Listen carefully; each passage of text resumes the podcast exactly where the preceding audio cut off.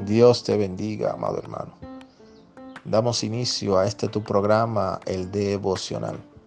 Y hoy hablaremos de una nueva serie que estamos escribiendo por la gracia y la misericordia de Dios, titulada Desde las cuatro paredes. Pablo y Sila estaban en una situación muy difícil dentro del calabozo de más adentro. Pero en medio de esa situación, de ese encierro, de esas cuatro paredes, allí ellos manifestaron la gloria y el poder de Dios.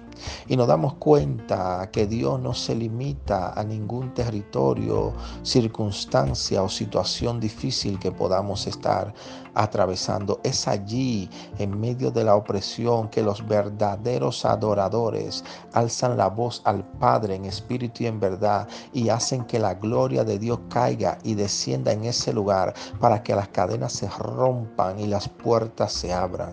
Quiero decirte en el nombre del Señor que la palabra de Dios no está presa, ni tu oración tampoco.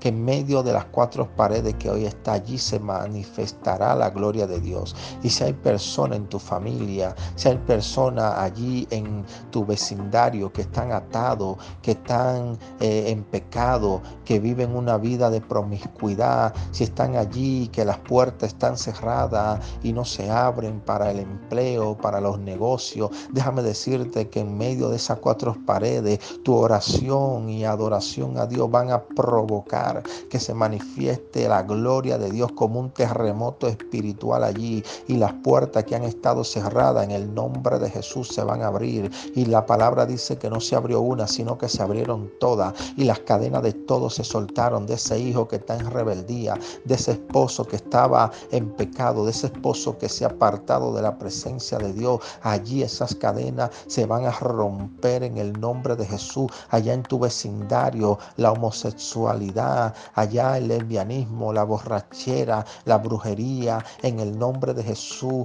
se va a romper en medio de este encierro, de estas cuatro paredes. Allí tu clamor va a ser que la gloria de Dios se manifieste donde haya tiniebla y sacuda ese movimiento allí y sean libres las personas que están esclavizadas por el enemigo. Así que no te detenga, sigue creyendo, sigue orando, sigue adorando, porque tus ojos van a ver la respuesta que estás esperando de parte de Dios.